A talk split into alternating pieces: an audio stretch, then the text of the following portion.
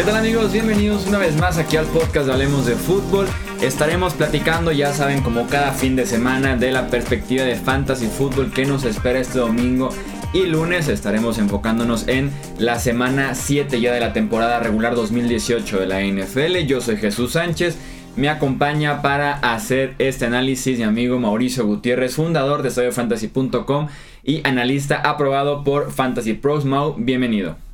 ¿Qué onda, Chuy? ¿Cómo están? Bienvenidos a esta semana 7 del Fantasy Football. Muchos cambios eh, el día de hoy, pero ya estamos listos para hablar de quiénes serán buenas y malas opciones eh, para domingo y lunes. Sí, así es, como ya saben es el segundo episodio de Fantasy de la semana, entonces estaremos dando recomendaciones y con qué jugadores tener precaución por sus respectivos enfrentamientos de este fin de semana. Arrancamos entonces, Mau, con la posición de corebacks. Los corebacks, no voy a hablar de los más comunes o los obvios, me voy un poco más allá, aquellos corebacks que tienen potencial de terminar entre los mejores 12 a pesar de no ser los más concurridos en fantasy. El primero es Baker Mayfield, el coreback de los Browns jugando contra Tampa Bay, que es la segunda peor defensa contra corebacks. Y cuando decimos que es mala, imagínense a los Falcons. Si los Falcons se les hace una coladera, bueno, la de Tampa Bay está parecida. Eh, permiten 28.50 puntos fantasy a corebacks y no ha habido una mejoría, al contrario, han estado empeorando cada semana. Será un juego mucho más cómodo para Mayfield que lo que fue la semana 6 contra los Chargers, menos presión, menos golpes, cuenta con buenas armas como Jarvis Landry y David Njoku. Ahora Duke Johnson también estará más inmiscuido en el juego aéreo. Ya les diré por qué cuando lleguemos a los corredores. el siguiente coreback que me gusta es Philip Rivers contra los Titans.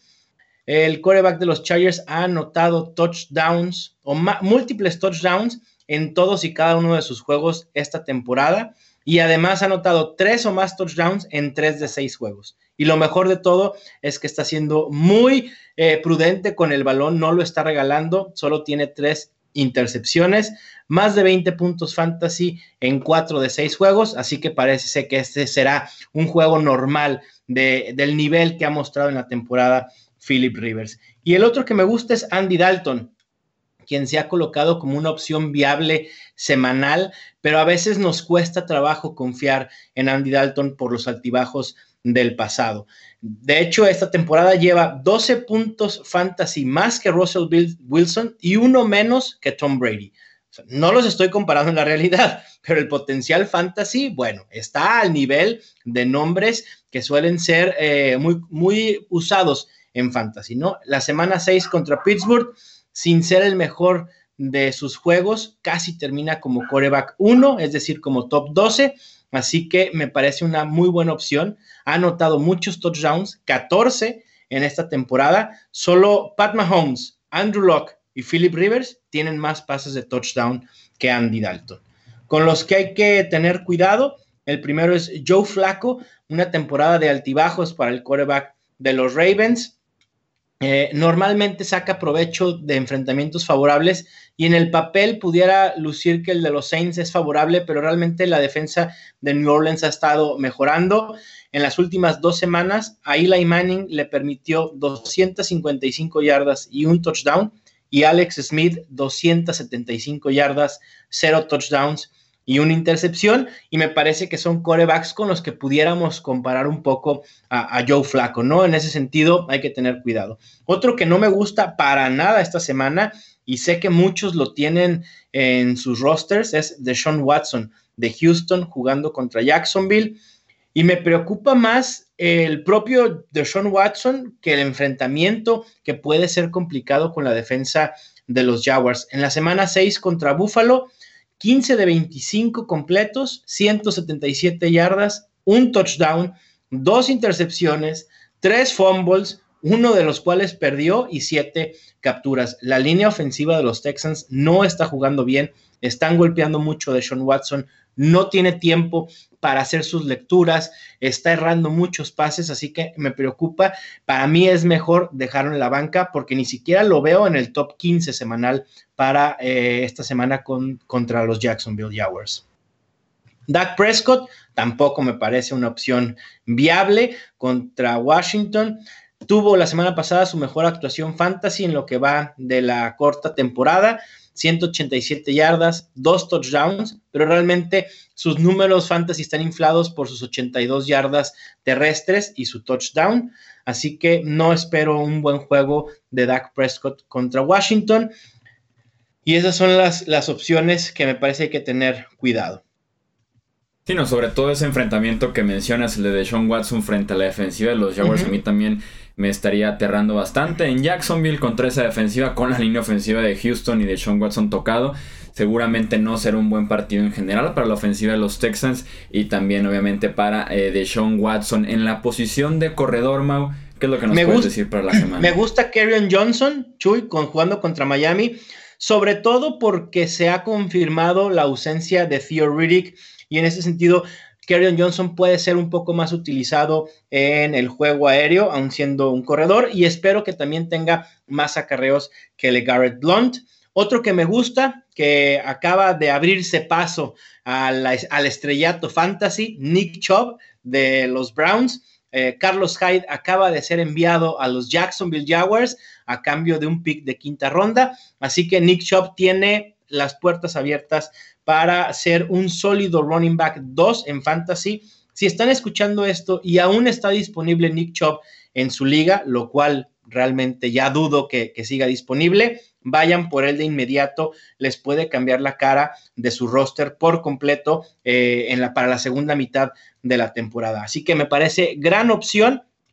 Eh, porque ya, ya conoce el plan de juego de, de los Browns, es alguien en que confiaban mucho desde el draft, se decía que Carlos Hyde venía a préstamo por un año y así era su contrato y hoy deciden enviarlo a, Jacksonville y eso le abriría oportunidad también a Duke Johnson, pero me parece que en ligas estándar es mucho más valioso Nick Chubb. Y otro que me gusta por volumen es LeSean McCoy. Cuando me refiero a volumen en fantasy, eh, nos referimos a carreos, nos referimos a targets pero en este caso en particular son los toques que pudiera tener el corredor de Buffalo jugando en Indianápolis. Ya tuvo su segundo juego consecutivo con al menos 12 toques, lejos de los 25 o 30 que tenía el año pasado, pero bueno, ya vamos avanzando hacia una mejoría, ¿no? Con LeSean McCoy, hay que recordar que empezó teniendo muy poco juego, algunos casos por lesión y otros casos por la inoperancia de la ofensiva de los Bills. Ahora, jugarán con Derek Anderson, ni siquiera Nathan Peterman va a ser el titular, así que creo que LeSean McCoy, bueno, creo que hasta lo veremos lanzar pases, tipo lo que hizo Manuel Sanders el día de ayer. Seguramente, ¿no? sí, y con los que hay que tener cuidado, Chuy, en esta posición, a Isaiah Crowell de los Jets viene tocado, no ha estado entrenando esta semana, pasó lo mismo la semana pasada y pudo jugar, pero realmente yo no lo veo al 100% y en, una, en un matchup contra Minnesota, la verdad es que no vale la pena, demasiada volatilidad y altibajos. Regresó a la normalidad en semana 6, 13 acarreos, 40 yardas, 0 touchdowns. Ese es realmente el nivel que podemos esperar de fantasy por parte de Crowell. Creo que Bilal Powell es una mejor opción para esta semana. Otro que no me gusta y también siguiendo contra los, eh, con los Texans frente a los Jaguars, Lamar Miller. Una de las estadísticas que más me sorprendió al preparar esta información fue la última vez que Lamar Miller superó las 100 yardas terrestres fue en la semana 14. ¿Lo puedes creer, Chuy? Está, está fuerte esa estadística, no solo por parte de Lamar Miller, pero sí también de la línea ofensiva. La semana 14 del 2016. Ah, del 2016. Del 2016, Chuy. O sea, toma todo el 2017, Lamar Miller, pues realmente fue una decepción el año pasado y lo sigue siendo este año. Yo también dije, semana, bueno, cuando empecé a ver, dije, seguramente tuvo algún, algún juego en el 2017 de 100 yardas. No. Daba scroll, no. 80, 50, 40, no, no, dije, esto no puede ser posible. Y dije, bueno, me voy a ir hasta el 2016, semana 14, 2016. Así que, por favor, no utilicen a Lamar Miller. No, ah, simplemente no, porque además la defensa de los Jaguars, si bien no se presentó contra Dallas la semana pasada, solo le han permitido 100 yardas por tierra a dos running backs en esta temporada y son Saquon Barkley y Ezekiel Elliott. Lamar Miller está lejos de esos dos corredores. Y por sí, adelante, adelante. Por último, Dion Lewis, nada más también para mencionarlo, tener cuidado, al igual que con Derrick Henry, eh, eh, es prácticamente imposible confiar en ninguna de las opciones eh, por parte de los Titans. ¿no? Sí, no, ya poco a poco empezamos a renunciar a las opciones ofensivas que nos ofrece Tennessee, tanto en la vida real como en el fantasy Totalmente. En la parte de los receptores, Mau, también me imagino a alguien de Tennessee involucrado ahí. bueno, en la parte de malas opciones, todos. O sea, Corey Davis, este, Taiwan Taylor, los tight ends que ni siquiera, pues ninguno ha mostrado mejoría, o bueno, ninguno ha dado ese paso adelante con la lesión de Delaney Walker. Pero hablando de buenas opciones, me gusta Alshon Jeffrey. Desde que regresó de su lesión en la semana 4, es el octavo receptor más prolífico en puntos fantasy. Tiene 29 targets, 18 recepciones, 218 yardas y 3 touchdowns. En ese lapso de tiempo, desde semana 4 a la fecha, tiene más puntos fantasy que Julio Jones, Odell Beckham, AJ Green y Stephon Diggs. Nada más por decirles algunos nombres. Una buena química con Carson Wentz, así que eh, creo que es obvio que es la opción primaria. Quizá después del Titan Sackers, que es más buscado, pero en la cuestión de los wide receivers, Alshon Jeffrey puede terminar dentro del top 12. Otro que también tiene potencial top 12, Kenny Goladay de los Detroit Lions jugando en Miami.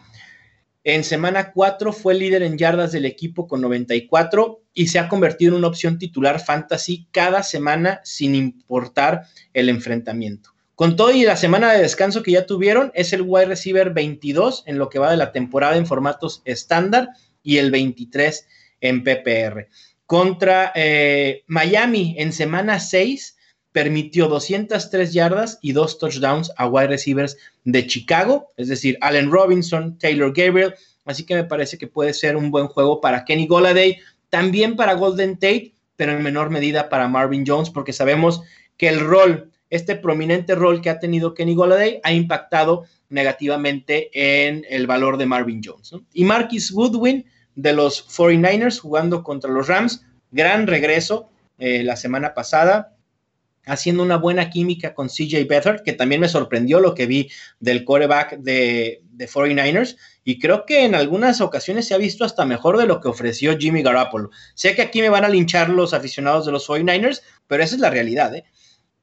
Sí, no, no, no eh, no puedo decir que estoy totalmente de acuerdo, pero tampoco estoy en desacuerdo. O sea, sí, yo soy de los que cree que es un suplente por lo menos decente bien y que Garapolo no es el prospecto perfecto tampoco. Claro, sí, sí, sí. Así es. Y en las malas opciones que tenemos para la posición. Eh, tenía uno hablando de, ayer, lo tenía ahí, ahí previsto, de Marius Thomas y cumplió, ¿no? La verdad es que de Marius Thomas sin touchdowns no es opción. Y, más que para esta semana, se los digo para las siguientes. Hay que tener mucho cuidado con Demarius Thomas. Emmanuel Sanders le ha comido por completo eh, la chamba y, Sanders es la mejor opción. Hablando de los Titans, Corey Davis, ya lo mencioné. Lo de Corey Davis la semana pasada fue vergonzoso. Una recepción, 24 yardas, solo ha tenido más de 10 targets en dos de seis juegos. Me parece que híjole, pues no sé si valió la pena que hayan viajado a Londres, igual se hubieran quedado aquí y el resultado hubiera sido el mismo. Y por último, Will Fuller, siguiendo con, el, con los Texans contra Jacksonville, segunda semana consecutiva sin touchdown y además con muy pocos targets, tres. Con ese tipo de volumen no es justificable utilizarlo esta semana, mucho menos contra Jaguars y el talento que tienen esa defensa en eh, la defensiva secundaria en específico. Ahora que mencionas eh, que los Titans juegan en Londres, que ni, para qué iban a este partido, recordarles que el domingo ese partido es a las 8 y media de la mañana, tiempo del centro. Entonces hagan sus ajustes desde el sábado en la noche, en la madrugada, en la que quieran, pero háganlos porque desde 8 y media tenemos partidos este domingo en la NFL. Y ahora sí, para cerrar eh, con la posición de eh, Tyren a la ofensiva. Mira, me gusta Eric Ebron contra Buffalo se vuelve a confirmar la ausencia de Jack Doyle y has, eh, Eric Ebron ha aprovechado al máximo las ausencias de él. Preocupa un poco el regreso de T.Y. Hilton, pero yo creo que T.Y. Hilton no va a estar al 100%. Además, Hilton va a tener eh, la cobertura de Tredavious White, así que creo que eso puede abrir opciones para Eric Kibron. Tres semanas consecutivas con al menos 10 puntos fantasy, se ha consolidado como una opción semanal ah, de titular, sí o sí. También David Njoku de Cleveland, aprovechando el enfrentamiento contra Tampa Bay. Por fin llegó el esperado touchdown del tight end de los Browns. Eh, tiene mucho talento, por ahí generaba dudas, pero creo que la química ya entre Baker Mayfield y su tight end es eh, viable. A Baker Mayfield le gusta utilizar a sus tight ends y eso se ha notado. Un enfrentamiento muy favorable porque los Buccaneers es el equipo que más puntos fantasy permite a tight ends con 13.32 por juego. Y por último, eh, OJ Howard, también jugando contra Cleveland, muy buen regreso después de una corta ausencia por lesión en la rodilla, cuatro targets, cuatro recepciones, 62 yardas y un touchdown. Y me parece que es rentable a pesar de las vastas eh, armas aéreas que tiene Tampa Bay. Y pasando a las que son las malas opciones de esta posición, Mau. Hay que seguir teniendo cuidado con Greg Olsen. Eh, un regreso discreto. Yo no lo vi al 100%, no lo vi tan confiado. Si bien jugó en, todos los, en casi todos los snaps ofensivos, lo cual es una buena señal para esta próxima semana, tampoco hay que echar las campanas al vuelo con Greg Olsen. Es un tight end top 12 y probablemente si lo tengas, no vas a tener otra opción más que utilizarlo, porque pues, sabemos que las opciones de tight end son pocas pero tampoco esperes quizá a lo mejor más de 5 o 6 puntos. Ojalá anote un touchdown y con eso valga la pena ya utilizarlo. Otro con el que hay que tener cuidado es Jordan Reed. Su producción en las últimas semanas dista mucho del potencial que muchos lo, veíamos como un tight end top 5. Eh, los problemas de Alex Smith y la química que ha tenido con Vernon Davis está afectando el propio valor de Jordan Reed.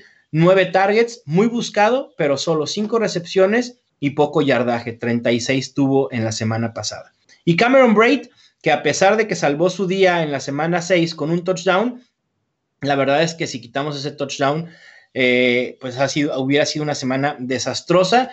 Fue superado totalmente por Howard en utilización, cuatro targets contra uno, es decir, una eficacia impresionante la de Braid un pase, un touchdown, bueno, ya la quisiéramos muchos, pero con, ese volumen no te da como para utilizarlo, porque si a poco volumen, realmente es poca la probabilidad de que esté anotando touchdown cada semana. Y ya para cerrar con aquellos que tenemos la estrategia del streaming en la parte defensiva, ¿qué es lo que nos puedes recomendar para la semana, no? Me gustan los Colts jugando contra Buffalo y su coreback, quien sea que vaya a ser, Eric Anderson. Y digo, y, si los consideran corebacks, ¿verdad? Porque lo puedo considerar otra profesión ni siquiera. ¿Me, explicas por qué no va a jugar Nathan Peterman? O sea, sí, entiendo que Nathan Peterman es el rey de las intercepciones, pero, o sea, ¿por qué vas a jugar con un coreback que acabas de contratar hace 10 días? No, y es desastroso que Peterman se gana la posición titular durante todo un verano, o sea, durante mes y medio, y la pierde en tres cuartos y luego dices, bueno, si ya lleva en el sistema un año, año y medio y ya se ganó una titularidad una vez, ¿por qué competiría contra alguien de una semana y ganó el de la semana por dedazo? O sea, yo sí tengo la teoría de que Peterman es un actor y está jugando así como una broma esas de cámara oculta y el desenlace va a ser cuando llegue con, el head coach de los Bills y les diga de que esto es una broma, ni siquiera soy coreback de la NFL. Esa es mi teoría que tengo con Nathan Peterman. Pero, ok, entiendo lo de la broma, Chuy, pudiera ser real. Digo, ¿por qué no? ¿Qué vieron los coaches de, Buffalo para poner a Nathan Peterman y nombrarlo como titular para semana 1? Eso es lo, lo, verdaderamente preocupante. Es rarísimo lo que pasó. Los Colts, fíjate que algo pasó eh, con Bill O'Brien el año pasado, ¿te acuerdas, Chuy? Que nombraron como titular a Tom Savage, se lesiona y Deshaun Watson tiene una temporada revelación que también se ve acortada por una lesión propia de él, pero también decías, ¿qué vio Bill O'Brien o qué no vio en Deshaun Watson, no? Sí, es, es increíble cómo cambia tanto el equipo con un quarterback a otro y más porque ese quarterback con el que estaban atascados. Eh, se ganó un puesto a lo largo de todo un verano, ¿no? Y lo pierda tan rápido. Pero sí, es, increíble y, la, y por eso la defensiva de los Colts es una muy buena opción y que seguramente nadie debe tener. Y entonces está disponible para que la podamos tomar en la semana, ¿no? Muy disponible, es mi, mi defensa número 2 para semana 7. Después tengo a los Lions, que también está muy disponible en la mayoría de las plataformas. La tengo rankeada como mi sexta mejor defensa.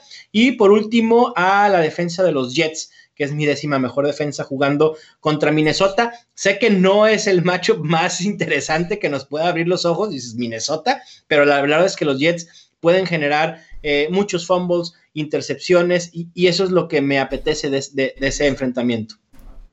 Sí, pues una apuesta que puede valer la pena eh, tomar en este domingo. Ya nos podrán decir el martes cómo les fue tomando a la defensiva de los Jets frente a ese ataque de Minnesota. Además están jugando en Nueva York, eso siempre va a ayudar en el costado defensivo. Ya saben que si tienen dudas que no se resolvieron a lo largo de este podcast, Solo tienen que entrar a estudiofantasy.com, checar los rankings eh, que se están actualizando constantemente para que eh, tomen la decisión de si iniciar a tal corredor o a tal corredor, a estos receptores. De ahí pueden tomar la decisión. Y si ni así queda claro, ya saben que pueden contactar a Mau en sus redes sociales y también participar con él el domingo en la mañana con su transmisión en vivo.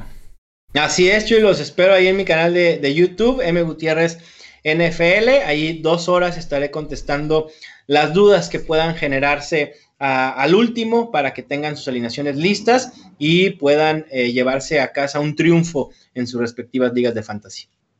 Así es, pues ya ahora sí que oficialmente es todo. Ya saben, Mauricio Gutiérrez, fundador de estudiofantasy.com, analista aprobado por Fantasy Pros. Muchísimas gracias por estar aquí nuevamente. Gracias a ustedes y estamos en, contacto para llevarles la próxima semana a quiénes, a qué jugadores hay que reclamar de waivers. Ahora no vas a deleitarnos con la frase con la que se cierra claro, Tienes toda la razón, Chuy. Ya se me estaba olvidando. Ha pasado tanto eh, en estas últimas horas en NFL, lo de Marshawn Lynch, que también se lesiona y va a estar fuera una semana, y todo el mundo preguntándome si Doc Martin o Jalen Richard son mejor opción el trade de Carlos Hyde, que la verdad es que lo había olvidado. Pero sí tienen razón. Muchísima suerte en sus enfrentamientos de fantasy, excepto si juegan contra mí. Ahí está, entonces, mucha suerte eh, para todos. Recuerden que con Emir Rayado nos contó los operativos. Yo soy Jesús Sánchez, esto Hablemos de Fútbol y nos escuchamos en el próximo episodio. Hasta luego.